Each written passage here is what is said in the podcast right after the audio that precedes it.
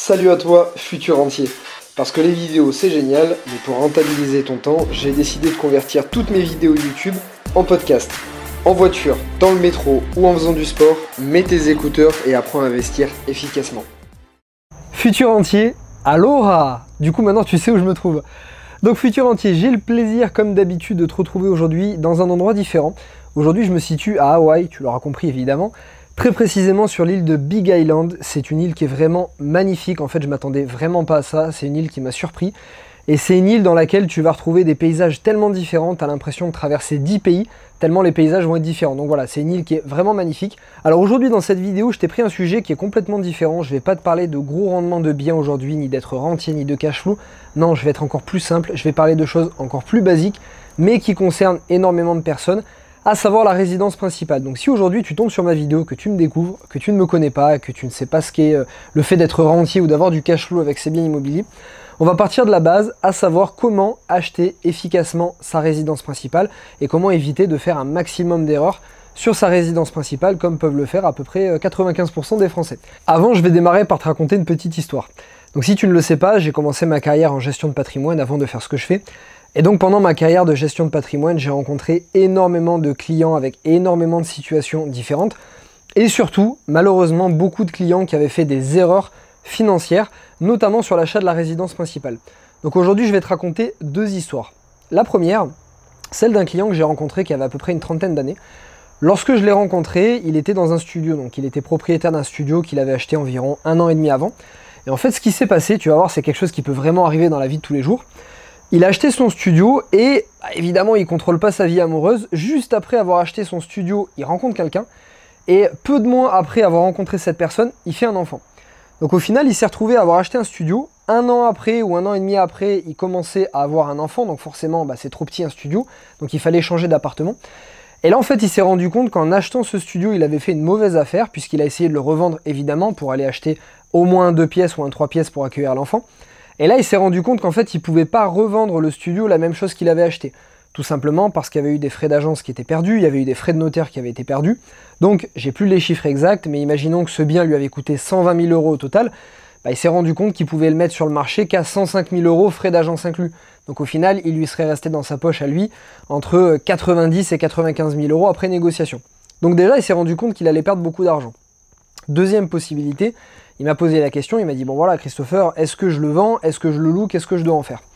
On a fait les calculs si jamais il devait louer cet appartement, comme c'était un appartement qui n'était pas rentable, et en fait il s'est rendu compte que s'il mettait en location cet appartement, ça allait tout simplement tuer son endettement et ça l'aurait empêché d'acheter un autre bien. Donc imaginons s'il avait mis en location ce bien, en face, il n'aurait pas pu racheter de deux pièces, il n'aurait pas pu racheter trois pièces, il aurait peut-être à peine pu se loger en location. Donc c'était problématique. Au final, soit la solution de revendre, il perdait de l'argent, soit la solution de le mettre en location, ça tuait son endettement et il pouvait pas racheter d'autres biens derrière. Ça, c'était le premier cas qui, bon, il a perdu de l'argent, mais au final, il a pu retomber sur ses pattes. Deuxième cas, qui était encore pire, qui arrive aussi puisque je l'ai vu énormément de fois. Je rencontre un couple, monsieur, madame, ils avaient entre 28 et 32 ans tous les deux, donc jeune couple. Ils étaient en location et ils me disent voilà Christopher, on a envie d'acheter un appartement, on a vu un appartement qui nous plaît, c'est dans le neuf, Programme d'un promoteur, l'appartement va ressembler à peu près à ça, il monte les plans. Voilà, c'est magnifique, on est tombé sous le charme, terrasse, vue mer, etc. Ok, super. Je leur fais un peu les calculs et je leur dis écoutez, pour moi, c'est pas une bonne solution d'acheter cet appartement parce que si jamais vous avez un pépin, vous pouvez pas le revendre plus cher. Au contraire, vous allez perdre de l'argent parce que quand vous achetez dans le neuf, en fait, c'est quelque chose d'important à savoir. Vous achetez un bien qui va être surcoté par rapport au marché. Dans 95% des cas, ça se passe comme ça. Donc ça, vous allez le revendre, vous allez peut-être perdre de l'argent. En plus de ça, vous allez être très haut dans votre endettement, donc ça va être compliqué. Bref, j'ai listé toutes les problématiques d'acheter ce bien.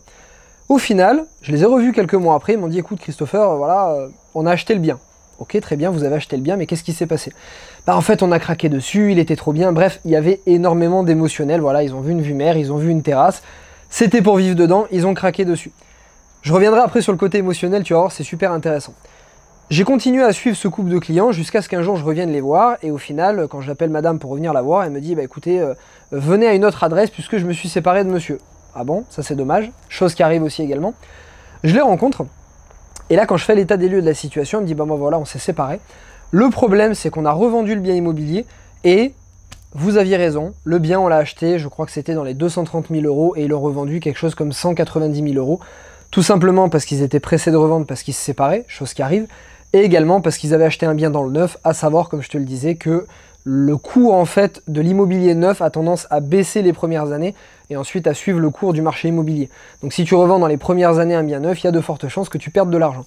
Et donc là c'est exactement ce qui s'est passé. Donc ils se sont retrouvés à chacun devoir retourner chez les parents pour la simple et bonne raison qu'ils avaient fait un crédit à 110% puisqu'ils n'avaient pas beaucoup d'épargne, c'est-à-dire que la banque a payé les frais de notaire. Mais en vendant le bien immobilier, la vente du bien immobilier n'a pas suffi à rembourser le crédit donc ils se sont retrouvés avec plus de 30 000 euros de crédit à continuer à rembourser après avoir vendu le bien. Donc ils sont chacun retournés chez les parents en continuant de payer le crédit et sont restés plusieurs années chez leurs parents, à plus de 30 ans, c'est un peu dommage, pour renflouer un petit peu leur épargne parce qu'ils pouvaient même pas prendre d'appartement en location, sachant que les, les agences immobilières leur refusaient l'accès à des appartements en location parce que leur crédit était beaucoup trop haut par rapport à leurs revenus. Donc au final, quelque chose que je leur avais dit, mais l'émotionnel à te reparler, ils ont fait cette erreur. Pourquoi je te raconte ces deux histoires? Parce que ces deux histoires, elles sont pas anodines et franchement, c'est pas des cas isolés, je les ai énormément, énormément rencontrés dans mes clients. Donc le but de cette vidéo, c'est d'expliquer quelles sont les questions à se poser avant d'acheter une résidence principale et quelles sont les principales erreurs à éviter pour qu'au moins, même si tu ne cherches pas à faire une plus-value, tu ne puisses pas perdre d'argent si jamais tu dois revendre résidence principale. Alors le premier conseil que je peux te donner, c'est de faire une bonne affaire dès l'achat. Alors même si ton but c'est pas d'acheter, de faire des plus-values comme c'est mon but à moi ou comme c'est le but de tous les gens qui me suivent sur cette chaîne, si c'est juste d'acheter dans un appartement ou une maison qui te fait plaisir, où tu te sens bien, première chose, fais au moins attention s'il te plaît de faire une bonne affaire. Essaie au moins de faire en sorte que quand tu revends ton bien immobilier, tu puisses récupérer tes frais d'agence, tes frais de notaire et une petite marge de 10%. Pourquoi une marge de 10% Parce que si jamais tu revends dans un contexte économique qui est pas terrible, un moment où il n'y a pas beaucoup de gens qui recherchent, ça te permet de baisser un petit peu le prix de ton bien et de rentrer dans tes frais. Ça permet aussi de pouvoir revendre précipitamment si jamais tu es dans une situation d'un divorce, d'une mutation ou d'un décès ou peu importe, situation qui fait que tu as besoin de vendre rapidement. Essaie au moins de faire une bonne affaire. Pour ça, il y a énormément de choses, je peux pas te le dire dans cette vidéo, ça ferait une vidéo à rallonge, mais déjà, essaie d'apprendre les techniques pour repérer les bonnes affaires, pour pouvoir les analyser. Fais en sorte d'acheter en dessous du prix du marché. Fais en sorte d'acheter, comme je te l'ai dit, au moins 10 à 15% en dessous du marché. Et de mélanger en fait le côté bonne affaire et le côté émotionnel, puisque tu vas vivre dedans. Le but, c'est pas juste de faire une affaire. Pour que le jour où tu aies besoin de la revendre, au moins tu ne perdes pas d'argent. Donc ça, c'est le premier point. Essaie au moins de faire une bonne affaire. Deuxième point, comme je te le disais tout à l'heure, ne mets pas trop d'émotionnel. Alors je sais, c'est une résidence principale, tu vas chercher un bien avec coup de cœur, tu vas chercher un bien qui te fasse plaisir, un bien dans lequel tu te sens bien, c'est normal. Et maintenant que tu as regardé cette chaîne, maintenant que tu me suis, maintenant que tu es dans cette communauté de futurs entiers, essaie de penser un peu différemment. L'immobilier, c'est que du matériel. Moi, c'est comme ça que je le vois, c'est que du matériel, c'est un bien dans lequel je loge, c'est un bien dans lequel je loge mes locataires, c'est un bien qui doit me rapporter de l'argent tout simplement. L'émotionnel, moi je le vis au travers de mes voyages, comme là quand je suis à Hawaï, je le vis au travers de mes expériences, c'est comme ça que je vis l'émotionnel. Maintenant, si je veux me loger dans une résidence principale, ça a déjà été le cas il y a un peu plus de deux ans, je l'ai fait avec une résidence principale. Actuellement, je fais construire plusieurs maisons, enfin deux maisons et une sera ma résidence principale.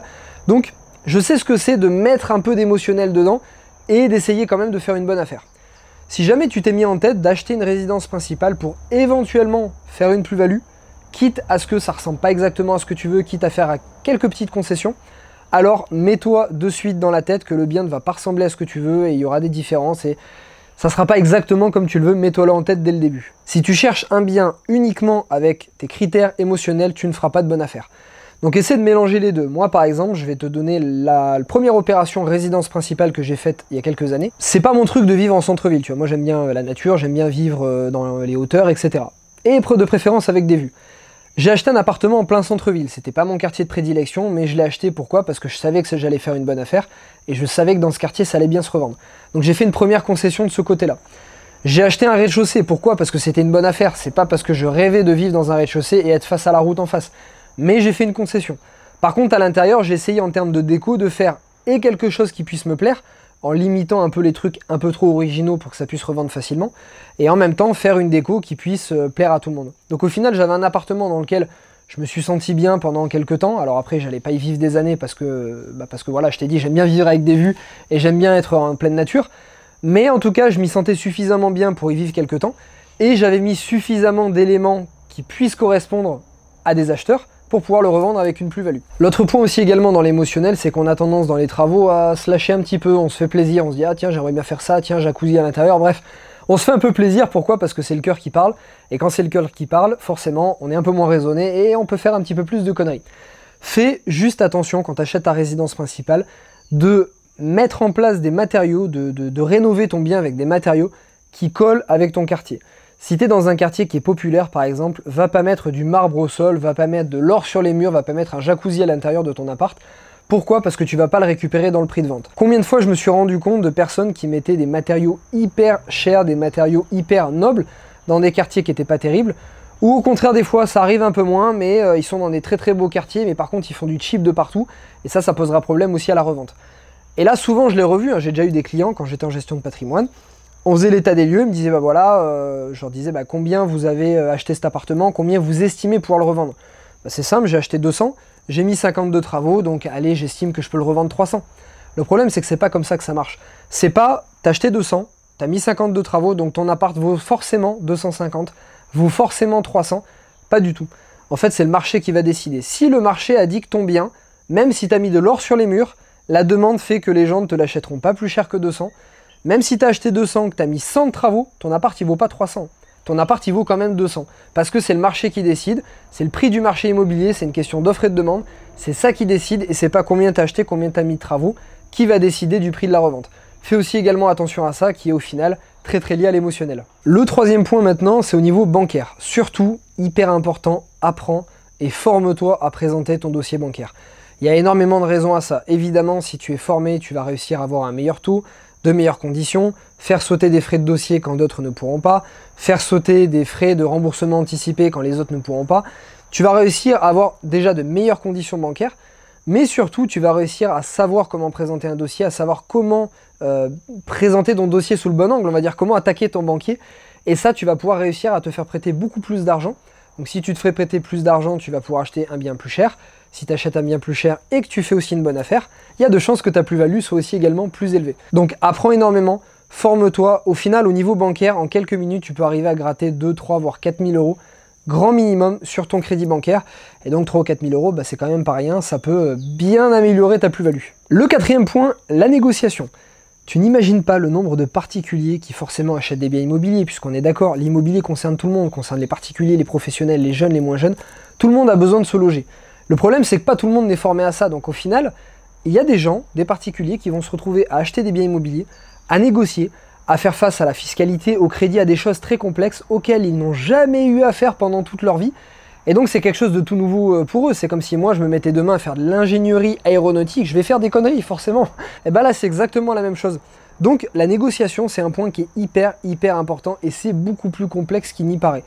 Pour la plupart des particuliers, donc quand j'entends particulier, ça va être des néophytes, hein, c'est des gens qui ne sont pas formés, qui n'y connaissent rien, qui, comme, enfin, comme 95% des gens. Négocier, c'est pas juste un bien immobilier est affiché à 200, bah tiens, il est à 200, je propose 150, je propose 160, je propose qu'en 80. Non, c'est beaucoup, beaucoup plus fin que ça. Moi, je connais énormément d'agents immobiliers, forcément dans mon réseau, et j'ai beaucoup de conversations avec eux.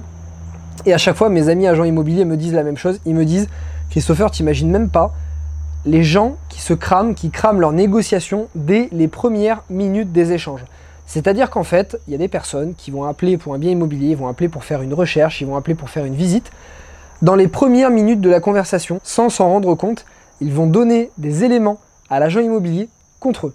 Ils s'en sont même pas rendus compte, mais l'agent immobilier va les intégrer. Et lui, c'est un négociateur qui normalement est expérimenté puisque c'est son métier.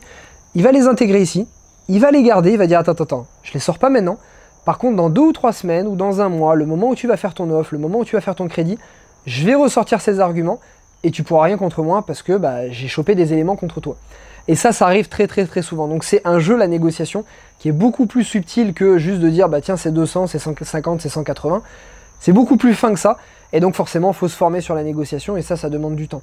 Moi, par exemple, j'ai fait énormément de formations sur la négociation. J'ai dû en faire deux ou trois, je crois, au cours de mes activités de gestion de patrimoine ou mes, mon activité de formation, tout simplement. Euh, ça m'a coûté peut-être au moins 4 ou 5 000 euros de formation, juste de me former sur la négociation, au-delà de toutes les autres formations que j'ai faites. Donc ça, c'est un point sur lequel bah, ça ne prend pas. C'est pas inné. Ça peut être inné des fois chez certaines personnes, mais en général, c'est pas inné. Ça se travaille, il faut le travailler, il faut se former dessus évidemment, et ça tu pourras gagner énormément, énormément d'argent dessus. Je te donne une idée sur la négociation, moi j'ai réuni en fait toutes les négos que j'ai faites sur tous mes biens immobiliers. J'ai gagné plus de 260 000 euros de négociation sur tous mes biens immobiliers. J'ai investi environ 1 700 000 euros au moment où je te parle. Et donc ça représente 260 000 euros, c'est une moyenne de 15% de négociation sur tous mes biens en moyenne, sachant que la négo moyenne en France est de 5%. Alors j'ai eu de tout, hein. j'ai eu des biens euh, qui étaient mis sur le marché immédiatement, j'ai des biens qui traînaient depuis longtemps, j'ai des biens, c'était euh, des très très bonnes affaires, euh, des gens qui sont séparés parce que bah, ils ont eu des événements dans leur vie. Il y a des affaires, elles étaient juste normalement mises en vente, comme tout le monde. Euh, j'ai eu des affaires qui étaient déjà louées, j'ai eu des affaires, il y avait des travaux, des affaires qui étaient vides, des affaires qui étaient dans plusieurs régions de France, des affaires qui étaient dans plusieurs pays. Donc tu vois, j'ai fait un peu tout. Au final, c'est ces techniques de négociation qui m'ont permis de négocier près de 260 000 euros. Si par exemple j'avais négocié telle euh, la moyenne en France, c'est-à-dire 5%, je me serais sacrifié de 170 000 euros de négociation. Et crois-moi, 170 000 euros, ils sont bien mieux dans ma poche que dans la poche de n'importe qui. Donc voilà, forme-toi sur la négociation, point qui est super important. C'était le quatrième point. Et enfin, cinquième et dernier point, prépare un plan B. Essaie de te poser des questions. Pose-toi une petite heure, réfléchis un peu et essaie d'anticiper. Alors évidemment, quand tu n'es pas formé, que tu n'as pas les connaissances, bah, c'est dur, t'anticipes et tu sais pas trop ce qui va se passer, tu sais pas trop quoi anticiper. Mais si tu es formé, tu sais très bien de quoi je parle. Anticiper, ça veut dire essayer de se poser un peu les bonnes questions. Je te reprends l'exemple de mon client qui avait une trentaine d'années, qui a fait un enfant un an après avoir acheté son appartement. Alors il pouvait pas anticiper, comme je te l'ai dit, il a acheté son appartement, il a rencontré sa compagne quelques semaines après et elle a accouché un peu plus d'un an après, donc tout s'est passé très vite. Maintenant, cette personne, elle avait 30 ans. Quand il a acheté son bien, il était célibataire. Évidemment, il pouvait pas se dire, bah, peut-être dans un an, je vais avoir un enfant. Ça, il peut pas le savoir. Par contre, il peut se poser une question. Il peut se dire, aujourd'hui, j'ai 30 ans. Je sais, alors ça, c'est quelque chose que je vais t'expliquer. Lui, il le savait pas, donc je vais te l'expliquer. Quand tu achètes un bien immobilier au prix, c'est-à-dire tu achètes un bien, sa valeur sur le marché est de 100, tu l'achètes 100. Tu fais pas de bonne affaire, tu l'achètes pas sur côté, tu l'achètes au prix du marché. Quand tu achètes un bien au prix du marché, dis-toi qu'il faut que tu restes en moyenne environ 8 ans dans le bien immobilier pour commencer à le rentabiliser. Si tu ne restes pas 8 ans, il vaut mieux être resté locataire pendant cette durée plutôt qu'être propriétaire de ton bien. Je ne vais pas rentrer dans le détail du calcul, ça va être très long. Tout ça pour te dire que la personne, par exemple, l'exemple de mon client en gestion de patrimoine, qui est resté deux ans dans son bien parce qu'au bout de deux ans, il avait besoin de revendre euh, parce qu'il avait eu un enfant, pour lui, il valait mieux ne pas acheter ce studio, il valait mieux être locataire d'un studio à ce moment-là, et le jour où il y avait l'enfant, partir du bien immobilier et euh, aller dans un deux pièces ou dans un trois pièces. Pourquoi? Parce qu'il n'est pas resté suffisamment longtemps dans le bien pour amortir les frais de notaire, amortir les frais d'agence, et donc amortir tous les frais qu'il y a liés à euh, l'achat d'un bien immobilier et liés au fait d'être propriétaire. Donc si jamais tu achètes un bien au prix, tu ne fais pas de bonne affaire, essaie de rester au minimum 8 ans dedans. Donc lui, il aurait pu se poser la question, aujourd'hui j'ai 30 ans, Sachant ça, il ne le savait pas, mais c'est une histoire de connaissance, maintenant que tu as cette connaissance, tu le sauras. Sachant ça, est-ce que dans les 8 prochaines années, il y a des chances que j'ai un enfant? Imaginons qu'il soit dans l'état d'esprit de se dire, bah voilà, j'essaie de rencontrer quelqu'un parce que j'aimerais bien avoir un enfant, j'ai 30 ans, euh, même si imaginons que moi, à 30 ans, je suis célibataire, il y a quand même de grandes chances qu'entre 30 et 38 ans, euh, j'ai quelqu'un, peut-être que je me marie, peut-être que j'ai un enfant. Sauf si j'en veux pas, mais les chances sont quand même très très grandes. Si tu te poses un minimum ces questions, si tu as par exemple 27-28 ans, T'es en couple, vous n'êtes pas marié, ça fait plusieurs années que vous êtes ensemble, vous vous posez des questions. Peut-être qu'on va se marier, peut-être qu'on va se paxer, est-ce qu'on a envie d'un enfant Posez-vous la question au moment où vous achetez un bien immobilier. Voilà, on veut acheter un deux pièces. Est-ce que ce deux pièces, on va rester 8 à 10 ans dedans? Est-ce que jusqu'à 36-38 ans, on veut pas d'enfant Est-ce qu'on va peut-être pas se marier? Est-ce qu'il n'y aura pas d'autres personnes dans le foyer?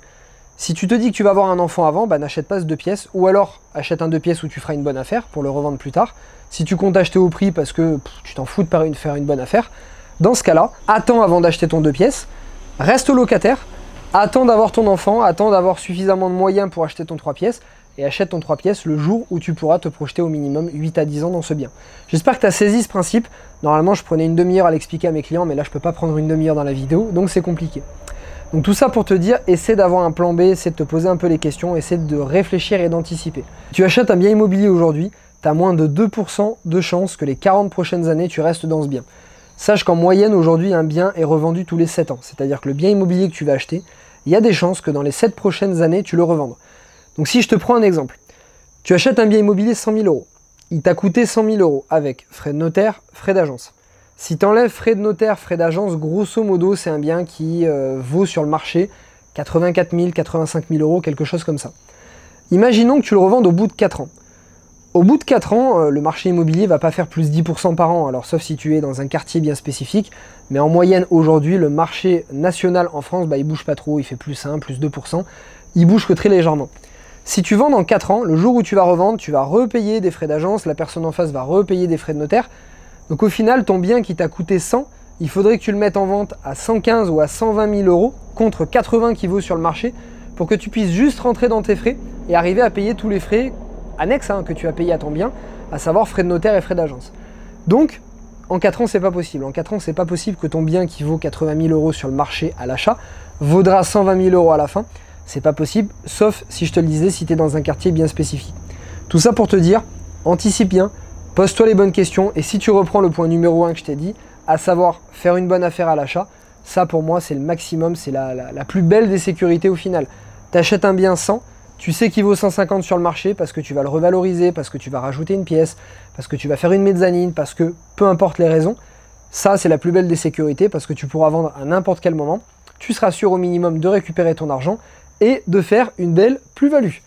Futur entier, j'espère que tu as aimé cette vidéo qui change de d'habitude. Pas de cash flow, pas de bien hyper rentable, pas de rentier, juste un minimum. Acheter une résidence principale, ne pas faire d'erreur dessus, faire en sorte qu'elle puisse être au minimum rentable et que euh, bah, l'émotionnel que tu as puisse être payé au final par une plus-value et en tout cas ne pas faire d'erreur sur ce bien. J'espère que cette vidéo t'a plu. Donc si elle t'a plu, comme d'habitude, tu me connais, mets un like sur cette vidéo, moi ça va me motiver à t'en faire encore plein d'autres et en plus dans des endroits différents comme aujourd'hui à Hawaï. Écris-moi en commentaire également qu'est-ce que tu as pensé de cette vidéo qui change un petit peu des autres. Est-ce que ça t'a plu? Est-ce que ça te montre un autre aspect aussi de l'immobilier? Est-ce que tu aimerais plus de vidéos comme ça qui peuvent correspondre à beaucoup plus de gens au final? Voilà, dis-moi ce que tu en penses en commentaire. Ça m'intéresse beaucoup, je suis très curieux. Donc futur entier, comme d'habitude, tu sais ce que je vais te dire. Je vais te souhaiter comme d'hab une excellente journée, la patate, la motivation et j'aurai le plaisir de te retrouver mardi prochain peut-être dans un autre endroit dans le monde, on verra bien où je me trouve à ce moment-là, pour une nouvelle vidéo. Passe une très bonne journée, ciao ciao